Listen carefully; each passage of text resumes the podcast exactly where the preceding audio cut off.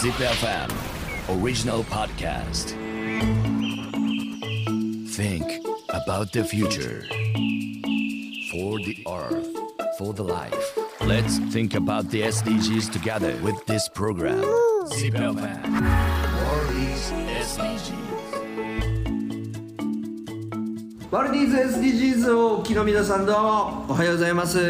えー、めぐるでございますさあ今回はですね私インドネシアバリ島にやってまいりました、えーリゾートのイメージがあるであろうこのバリ島の SDGs を切っていきたいと思います、えー今回ご登場いただくのは石踊り、えー千の夏と書いて千夏さんでございます。よろしくお願いいたします。ZipFM World is SDGs えー今ですね千夏さんと呼ばさせていただきますけど千夏さんは、えー、とバリ島で教育を、えーやられていてで、まあ、簡単に言うと保育園と小学校の経営をされている方でございます。あえて最後にちょっと漠然としたこの問題を投げたいんですけどなんか事業をやってるわけじゃないですか、一応起業家ですよ一応って言ったら違うわ。起業家ですよ。事業やってる。従業員も食わしていかなあかだから社会貢献とかって言ったってそれはお金が発生しないと会社潰れるわけであってコロナの時も大変だったと思います。あのーすごい悲しいけど僕もなんかその人間力大賞とかいろいろ審査員とかもやらさせていただいたり地球のために社会課題をこうあの解決をするために何かできることはないかって思ってる社会人学生さんもたくさん見てきて、でもやっぱりサステナブルじゃないんですよ。それは事業として収入がしっかりあって会社として存続しないとそれは会社自体がサステナブルでないってことはボランティアってずっと続かない。それはなんでかっていうとサステナブルじゃないからなんですよ。永遠に無料で食っていけないんですよ。だからまず稼がないといけない。それはきれい事とかじゃなくて会社って稼がなきゃいけない、考えるとそのもうちょっと学校としてもこうねあのビジネスビジネスしてもとか考えることもあると思うし僕はそれを否定されるべきことではないと思うんですけどでもなんでそうやって子どもたちのあえてちょっと難しい言葉で言うと社会課題アントレプレナーシップを育てるというか自分であの主体性を持ってそういうことを考えられる子どもを作りたいってちょっと難しそうなお題に挑戦するんですか、どうして？どうして？やらなくてもいいはずなんですよ。そんな難しいことをバリ島なんかねその目を染め背けられなくなったっていうかその今までそのバリ島でねで入ってきバリ島でちょっと暮らしが落ち着いてきた時に環境のボランティアっていうか活動みたいな例えばゴミを拾ったりとかなんか植林してみたりとか学校に行って啓蒙活動したりとか、うん。なんかいろんなことしたりとか、うん。その孤児院に行って例えばなんかあの奨学金制度を導入しようとかなんかこういろんな感じで自分一人でできることをなんかその一生懸命すごく一生懸命やってきたつもりなんですよ、うんうん。である時それがふっと無理だなってあこのままだってこのままやり続けても何にもならないんだなっていう意味ないことをや意味ないことじゃないけど私はできないなっていうのに気づいてでまあそこからちょっと目を背けたみたいな。で子供もその時ちょうど生まれてる時やしちょっとなんかこう目をね背けてたんですけど、うんうん。でも身近なところでなんかすごいそういう貧困なことでお金がないがためにすごい不幸なケースだったりとか、なんか理不尽なねそういうことを見てどうしてもこ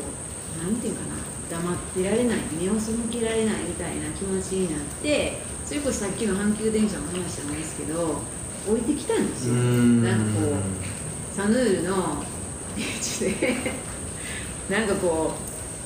社会を変える子供たちを育てろっていうミッションが。阪急電車の次は 遠いバリ島のサヌールのビーチでパコンとまた来た。本当にそれをバコーンと来たんです。で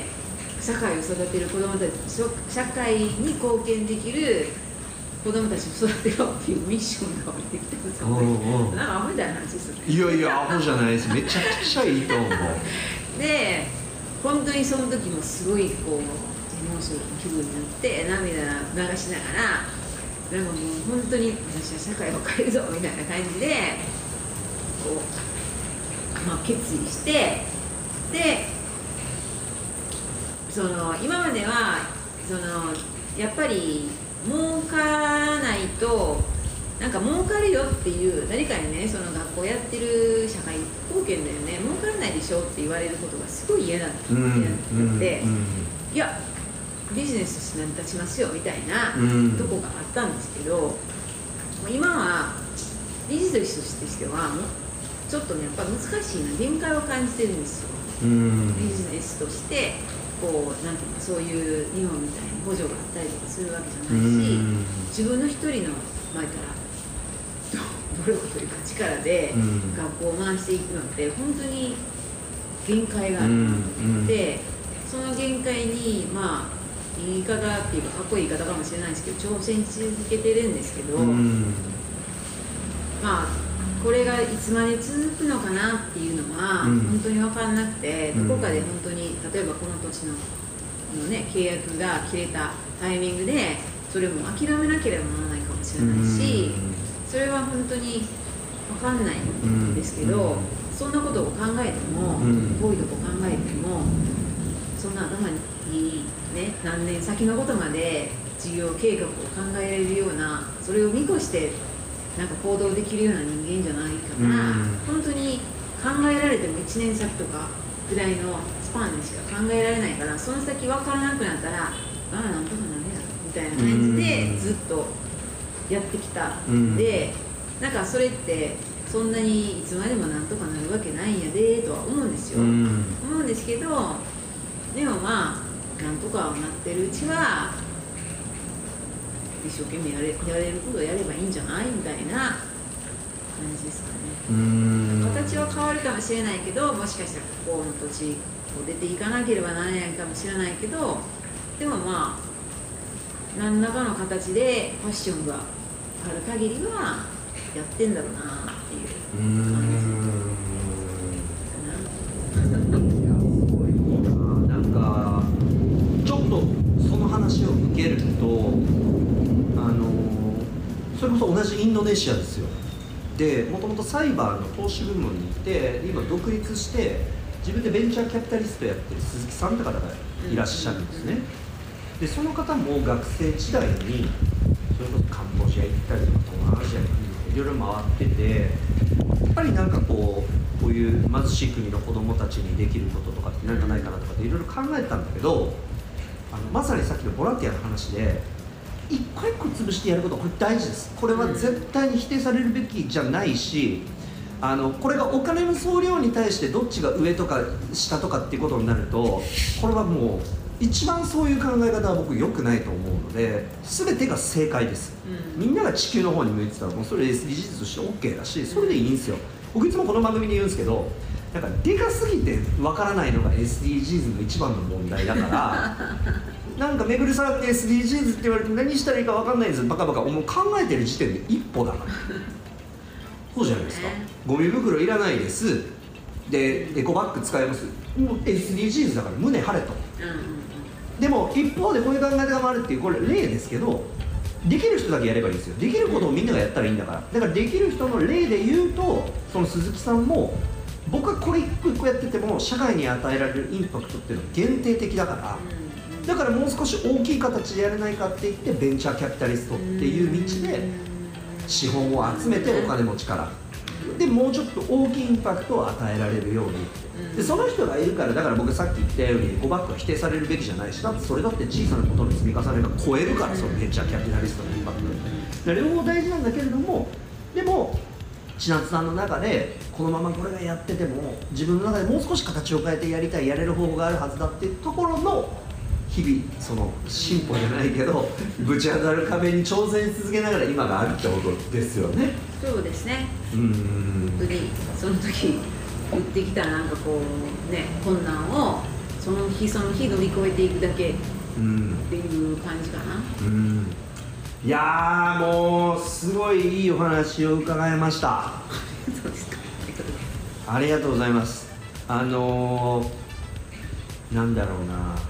今までのこのワルディズ SDG とはちょっとまた違う。違いましたえ。ーなんか今までちょっとラジオっぽかったんですよずっと。どっちかっていうとなんか今日撮りながら YouTube ネタっぽいなと思って。でもなんかこの放送がねこれを聞いてくれてる人たちのちょっとでも胸になんか残って頭の記憶の片隅にどっか残ってですね。リスナーさんがどこの電車に乗ってるかわかんないですけど。あそれあの時聞いてたらめぐれのワルディーズ SDGs の千夏さんあんなこと言ったなっていうのが電車でビャーン降りてきてあ私も僕もなんかしようってなってくれたら嬉しいし。ね。こんな頑張っていらっしゃるあの素晴らしい方があのパリにいますんでぜひ皆さんちょっとでも覚えておいてもらって。なんかみんなの次の行動の指針だったりとかみんなの次の行動のちょっとでも力にしてもらえたら嬉しいなと思います。ということで、えー今回はバリ島で、えーいろんな壮絶な人生を送ってこられた 石鳥千夏さんにお話を伺いました。いや本当応援してます。これからも頑張ってください。ありがとうございます。ありがとうございました。ありがとうございます。Zip FM World is SDGs